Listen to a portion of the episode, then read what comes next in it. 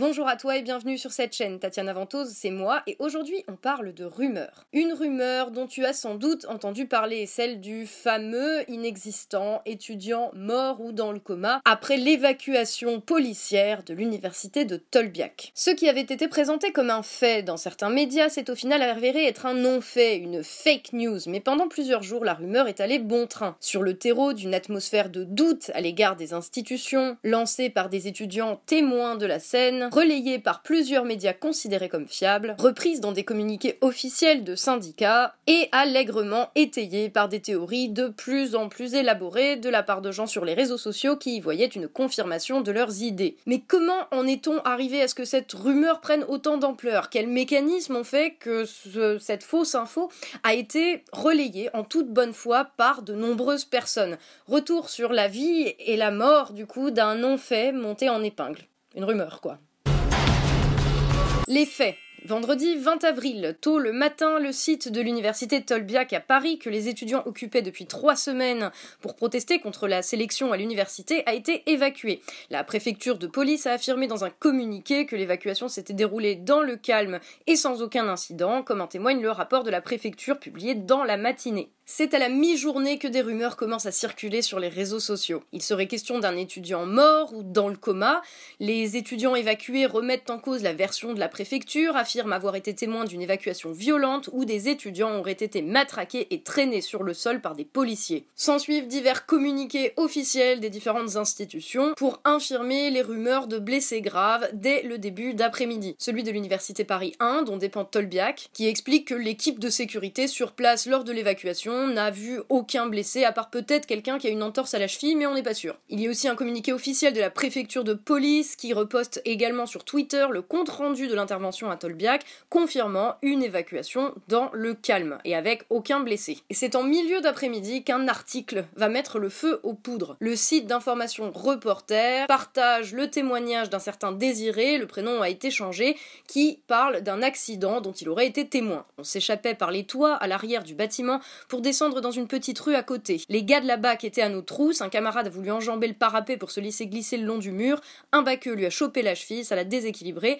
et le camarade est tombé du haut du toit en plein sur le nez, on a voulu le réanimer, il bougeait pas, du sang lui sortait de ses oreilles. Dans la foulée, l'hebdomadaire Marianne reprend le témoignage de Jaspal, une représentante de l'UNEF à Tolbiac, qui dit qu'a priori il y aurait un étudiant dans le coma suite à l'évacuation de l'université. À ce moment-là, la secrétaire générale de l'UNEF à Paris 1, Samia Mokhtar, explique plus prudemment à Check News qu'il y avait bien un témoignage selon lequel euh, il y aurait eu quelqu'un de blessé, mais ils sont en train de chercher à vérifier et d'avoir confirmation avant de dire quoi que ce soit. Elle parle au conditionnel. Bref, a priori, la personne blessée aurait chuté en essayant d'échapper à la bac. Euh, elle serait tombée, mais euh, il n'y a aucune confirmation pour le moment. Marianne, à ce moment-là, change aussi le témoignage de Jaspal, qui affirme que finalement il serait gravement blessé à la tête. Enfin bref, c'est le bordel. Et dans l'après-midi, Reporter va continuer d'alimenter le truc en publiant des témoignages disant que euh, les CRS ont été vus en train de nettoyer le sang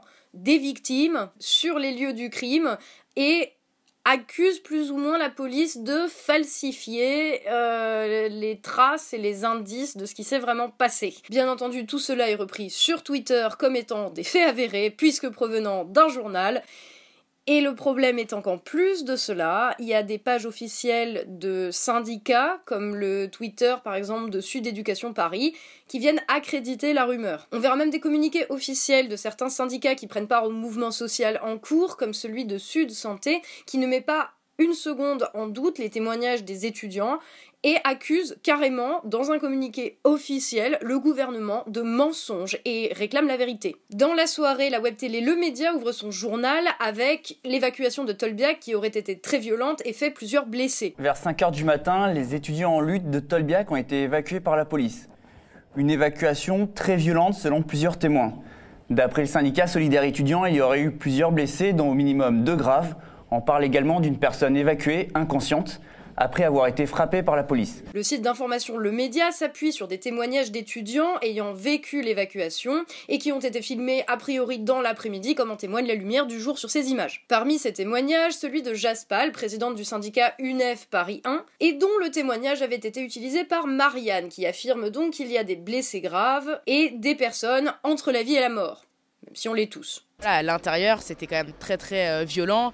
Euh, tous les étudiants qui y étaient, en plus des deux blessés graves, dont un qui est entre euh, la vie et la mort, ils ont été euh, voilà, ils ont été euh, tous euh, matraqués et même un peu gazés. Et on a des doigts cassés, on a des épaules démontées. Et donc tout le monde, voilà, s'est fait blesser, enfin, a été blessé à l'intérieur. Ça a été extrêmement violent. Vient ensuite le témoignage de Leila, celui que vous avez probablement vu passer sur les réseaux sociaux. C'est une étudiante de Tolbiac qui rapporte a priori ce qu'elle a vu. Première chose qu'on a vu, c'était quoi? C'était un gars devant les, devant les grilles, avec la tête complètement explosée, une flaque de sang énorme et là, les CRS, leur réaction, c'est de nous pousser, nous, personnes qui, soi-disant, essayaient de défendre nos camarades pour rentrer. À ce niveau-là, on a vu euh, un, camion de pompiers euh, qui, est venu chercher la personne euh, qui est actuellement dans le coma, avec une hémorragie interne, donc on n'a pas de nouvelles, dans un coma profond. Ce que le site Le Média TV ne dit pas, c'est que Leïla est une militante de la France insoumise. C'est ça qui a beaucoup fait parler sur les réseaux sociaux, et j'ai envie de dire c'est ça à la limite dont on se fout le plus. Le problème c'est que Leïla est présentée ici comme un témoin direct alors qu'elle n'était pas dans l'université de Tolbiac au moment de l'évacuation. Et elle était donc encore moins avec les personnes qui ont tenté de fuir la BAC. Elle le dit même à Brut dans une vidéo, je vous mets le lien de la vidéo en entier dans la description où Brut l'interroge et lui demande si elle était dans la fac et où elle dit non. Et cette autre vidéo là confirme sa présence à l'extérieur de l'université au moment des faits. On y voit Leila en train de tenter de rentrer dans Tolbiac avec quelqu'un d'autre au moment de l'évacuation. Quoi? Laissez-moi rentrer Laissez-moi rentrer on défend vos enfants, putain Pour information, Leila est ici accompagnée par Taha Bouafs, qui était candidat de la France Insoumise en Isère aux dernières législatives en 2017.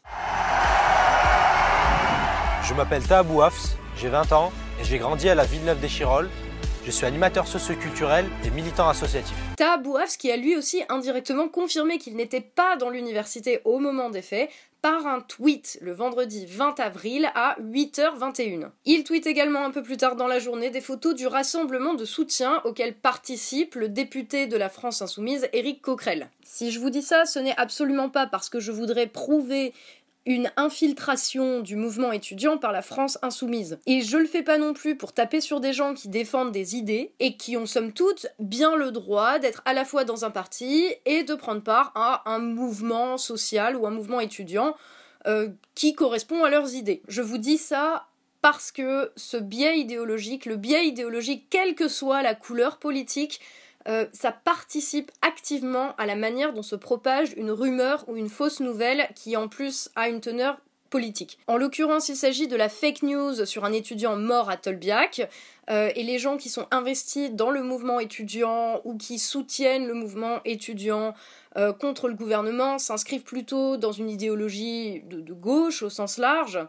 Donc est-ce que je dis que les gens de gauche seraient plus enclins à croire et à propager des rumeurs selon lesquelles euh, l'État, euh, via ses policiers, a assassiné un manifestant, oui, tout comme les gens plutôt d'extrême droite euh, qui vont être plus sur la frange très anti-immigrationniste vont plutôt être enclins à partager sans vérifier une photo de soi-disant sans-papiers qui font la queue soi-disant pour les allocs à la soi-disant CAF alors qu'en fait c'est le bureau des demandes d'asile par exemple. Ça s'appelle juste un biais cognitif et on en a tous et toi aussi et moi aussi. Dans le cas de Tolbiac pour des militants, on va dire investis dans un mouvement étudiant, ça renvoie à une histoire qui inclut par exemple la mort de Malik Oussekine. Cet étudiant tué par la police en 1986 pendant le mouvement étudiant contre la loi de Vaquet. Après la mort de Malik Oussekine, le gouvernement avait retiré son projet de loi et ce retrait venait en grande partie du fait qu'il y avait eu un mort dont l'État était bah, directement responsable. Ils avaient donc choisi de retirer la loi et de plier face au mouvement étudiant, pas tant pour calmer euh, les gens en colère contre la loi que pour calmer une opinion publique qui avait été choquée d'apprendre la mort de cet étudiant. Bien entendu, ça renvoie aussi à tout un tas de symboles, à toute une histoire, à mai 68 évidemment, et à la violence que l'État exerçait euh, via ses forces de police contre les jeunes qui se révoltaient contre la société de l'époque. En plus, comme ça fait 50 ans cette année, mai 68, ben, symboliquement c'est un peu ultra fort là. Parce que mai 68 en ce moment tout le monde en parle et il y en a plein qui aimeraient peut-être bien revivre un peu cette période où des choses ont été arrachées par la force au gouvernement via un mouvement social de grande ampleur. Alors est-ce que ça veut dire que les militants souhaitaient qu'il y ait un mort? Absolument pas. Par contre, être militant, avoir une façon de penser militante, crée les conditions favorables pour que cette rumeur soit plus plausible, soit plus crédible. Pourquoi? Ben Parce qu'elle confirme une certaine vision du monde, une vision du monde selon laquelle nous vivrions aujourd'hui dans une dictature néolibérale macroniste qui fait taire ses opposants en envoyant des méchants flics armés jusqu'aux dents taper sur des gentils manifestants qui essayent de changer le monde pour nos enfants. Pour eux, ils sont dans le camp du bien parce qu'ils défendent les bonnes idées. Attention, je ne dis pas qu'ils ont raison ni qu'ils sont les seuls d'ailleurs, mais là c'est d'eux qu'on parle. Et donc ils sont le camp des gentils et en face, il il y a le gouvernement qui passe des réformes à l'encontre de leurs idées, et donc ce sont des méchants, et les méchants c'est quoi leur caractéristique principale? Ils sont méchants. Et ils n'hésitent pas à utiliser tous les moyens nécessaires pour rester au pouvoir, y compris tuer quand il le faut. Donc il y a déjà un biais de base qui fait que dans l'esprit d'une personne qui va soutenir le mouvement étudiant, il y a une défiance vis-à-vis de l'État et des institutions. Ce sont des méchants, donc ils sont capables de tout, il ne faut pas les croire. Par contre, des témoins, des militants, des camarades, donc des gentils, bah, quand ils balancent qu'il y a un mort ou qu'il y a quelqu'un qui saignait, dans la vision du monde en question, l'hypothèse la plus probable, c'est que c'est le camarade qui dit la vérité parce que le camarade a raison.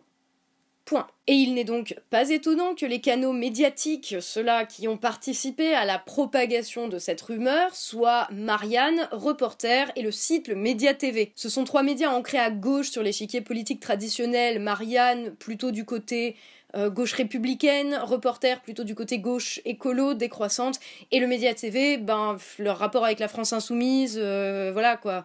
Je vais encore m'en prendre plein la gueule de la part des insoumis pour avoir dit ça.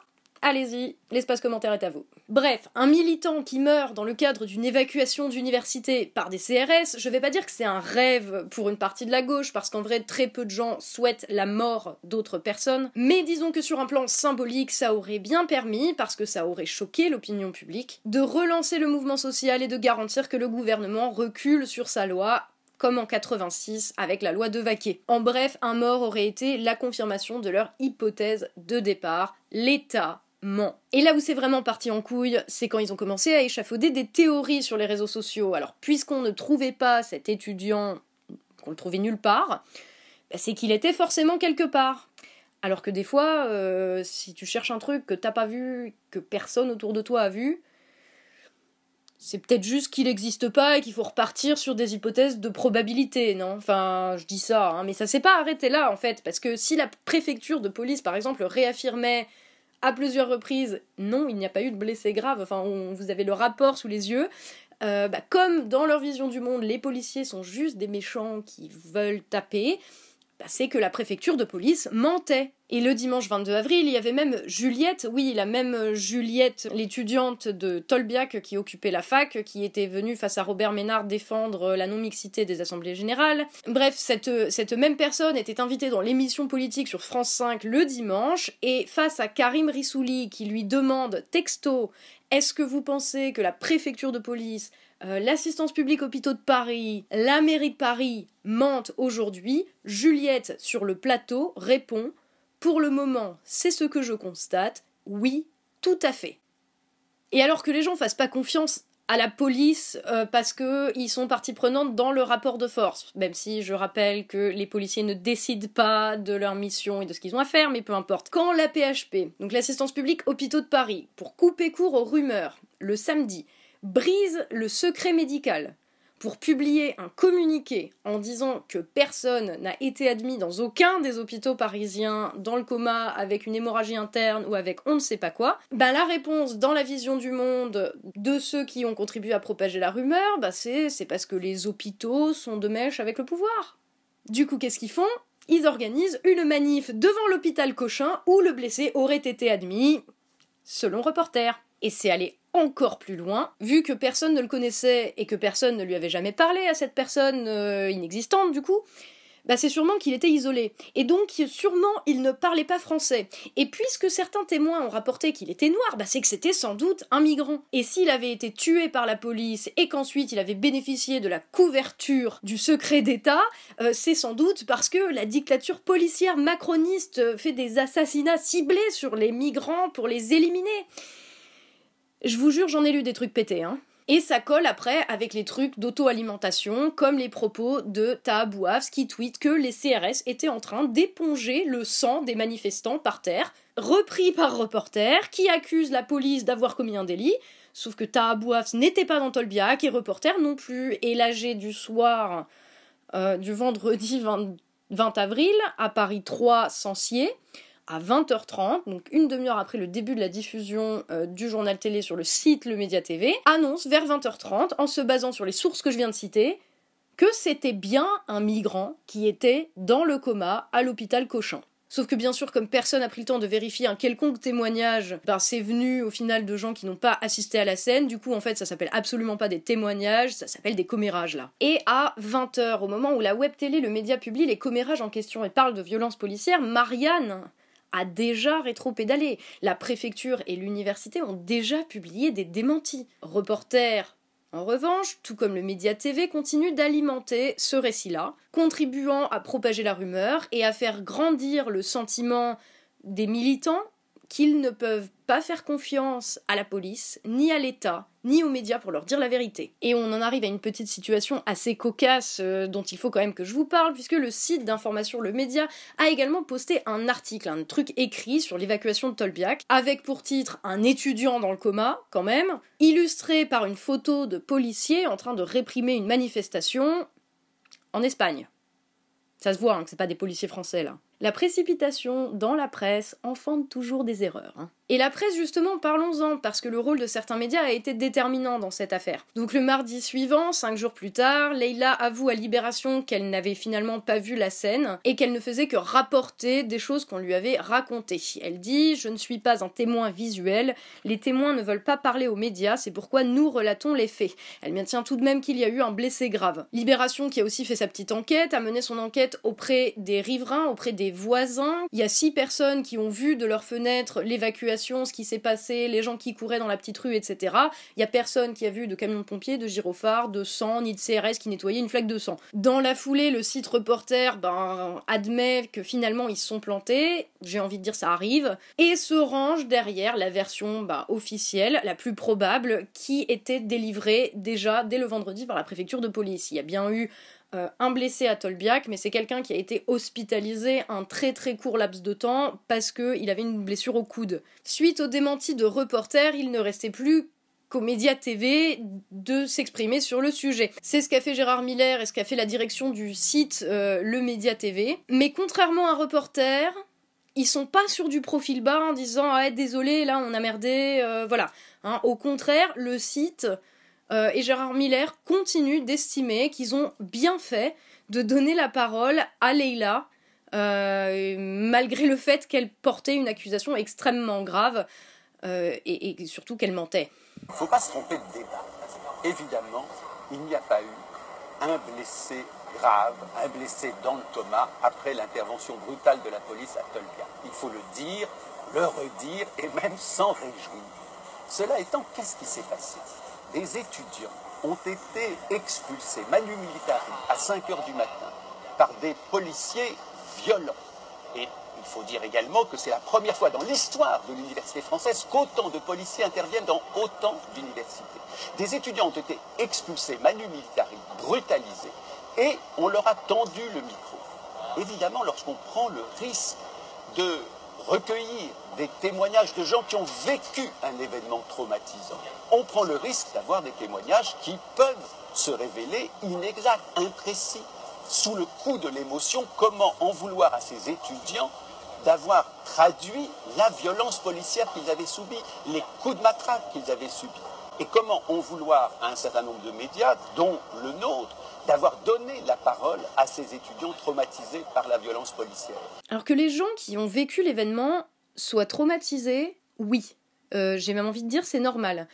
Qu'ils racontent ce qu'ils ont vu ou ce qu'ils ont cru voir et qu'il y a des choses ben, que le choc en fait leur fasse dire des trucs faux, j'ai envie de dire ok. Mais en tant que média, ton boulot, ce n'est pas de rapporter un témoignage brut en le présentant comme une information.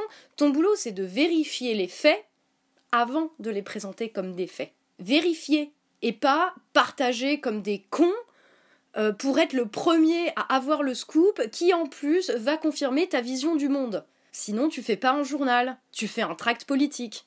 Ou alors on n'a pas la même conception de ce que c'est l'information. Donc le site, le Média TV a en plus publié un communiqué sur la question, et dedans la seule chose dont il s'excuse, c'est bah on savait pas que Leila était militante insoumise. On s'en bat un peu les steaks, hein, que la meuf était à la FI ou pas. Ce qu'on leur reproche, c'est pas d'avoir pris un témoin qui est dans une organisation politique, même si c'est une organisation politique qui est liée aux médias.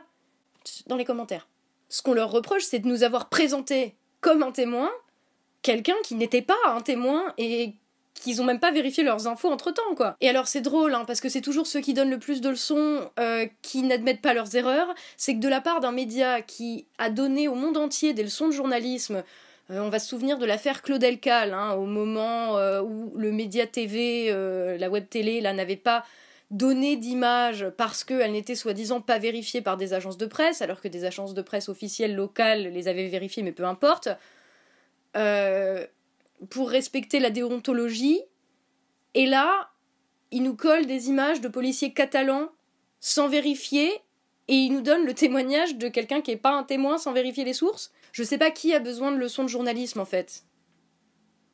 Alors bon, maintenant la question qui se pose, c'est qu'est-ce qu'on fait, nous, en tant que récepteurs d'informations, face à ça, face à des rumeurs? Est-ce qu'il faut arrêter de croire à tout ce que raconte un média sous prétexte qu'il a une couleur politique ou un biais idéologique? Bien sûr que non, parce que déjà ça voudrait dire qu'on pourrait plus rien croire du tout. La réponse, c'est comme toujours, garder son esprit critique et son recul. Face à des rumeurs, que souvent en plus on voit d'abord passer sur les réseaux sociaux, une petite recherche Google pour vérifier le truc, ça aide déjà. Après, ça s'inscrit dans une démarche pour remonter à la source de l'information. Des fois, quand il s'agit d'une image, la recherche inversée d'image sur Google peut aider à retrouver la source de cette image, voir où et quand elle a été prise, et si elle a été détournée de son utilisation première pour servir une cause, une idéologie ou juste n'importe quel propos. Ensuite, est-ce que l'info a été publiée par une agence de presse en premier, ou est-ce que ça vient d'un blog plus personnel. Est-ce que tu as moyen de voir de tes yeux ou de le confirmer par quelqu'un qui l'a vu directement ce qui s'est passé, en sachant attention que même une vidéo peut induire en erreur et ne pas tout montrer. Aussi, quel type de médias partagent cette information? Est-ce que ce sont des sites de presse que tu connais, euh, de nom, de réputation, ou est-ce que c'est des trucs un peu plus chelous, où tu sais pas quelles sont leurs sources, euh, où ça a l'air bizarre?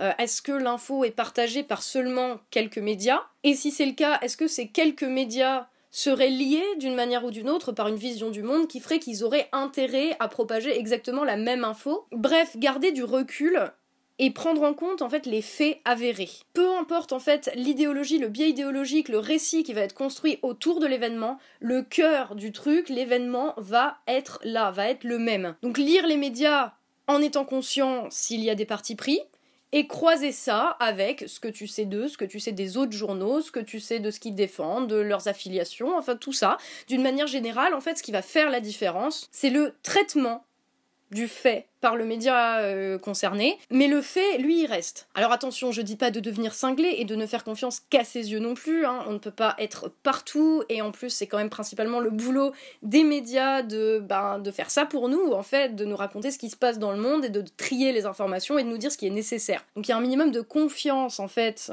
euh, vis-à-vis de, de ceux dont c'est le boulot, qui est nécessaire. Je ne dis pas que cette confiance n'a pas été brisée à maintes reprises, je ne dis pas qu'ils ne nous donnent que des raisons de leur faire confiance, mais c'est pas parce qu'ils nous ont donné des raisons de ne pas leur faire confiance euh, qu'il faut prendre en fait le contre-pied et que tout ce qu'ils disent égale faux et mensonge. Ça, ça marche pas comme ça en fait, ça serait simple, hein, ça serait bien, mais ça marche pas comme ça. Voilà, un minimum de confiance. Après, est-ce que ça veut dire qu'il faut aussi leur faire confiance aveuglément, en tout cas aux grands médias supposés fiables? Non. En plus, là, on vient de voir dans le Jack que des médias a priori fiables se sont fait avoir un peu comme des noobs. Donc euh, voilà, hein. ce qu'il faut que tu fasses et ce qu'il faut que je fasse en fait quand on trie l'info, c'est comme un enquêteur, tu vois, c'est comme dans une série où tu fais une enquête. Tu privilégies la méthode scientifique. Tu pars de l'hypothèse la plus probable. Ensuite, il y a d'autres hypothèses, d'autres explications de pourquoi le fait est arrivé, par exemple, euh, qui peuvent être valables. Mais ce sont des hypothèses qui doivent d'abord être soumises à l'épreuve des faits. En gros, tu privilégies l'hypothèse la plus probable jusqu'à ce que des faits viennent la contredire ou viennent l'infirmer. Et en fait, c'est un peu la même chose pour les théories du complot. On a plein de raisons de douter de la version officielle, mais tant que les autres thèses ne peuvent pas démontrer, preuve à l'appui, fait à l'appui, qu'elles sont plus probables, ben, il va falloir s'en tenir à ça, même si le doute est permis et que euh, justement le questionnement est permis et d'autant plus nécessaire quand même l'hypothèse de départ officielle semble un peu douteuse. Et je rajouterai un dernier truc, c'est qu'il faut être extrêmement prudent sur les faits, en particulier ceux-là en tout cas, qui servent des causes que tu défends à titre personnel, tu vois, qui vont servir ta vision du monde, où tu vas te dire ah ce truc-là s'est passé, c'est donc que j'avais raison jusqu'ici. Tu vois, quand il y a un truc comme ça qui se met en place dans ta tête, tu faut vraiment prendre d'autant plus de recul parce que c'est ton point de vue qui est en jeu. Et donc c'est d'autant plus important de ne pas s'appuyer sur des éléments qui seront malhonnêtes parce que, un, ça te fait passer pour un con. Et deux, ta cause est discréditée aussi dès l'instant où on se rend compte que c'était des cracks. Donc, règle d'or qui s'applique à tout le monde et qui est quasiment absolue, et il n'y en a pas beaucoup, jamais, jamais on ne manipule la réalité pour prouver qu'on a raison. Prenez soin de vous.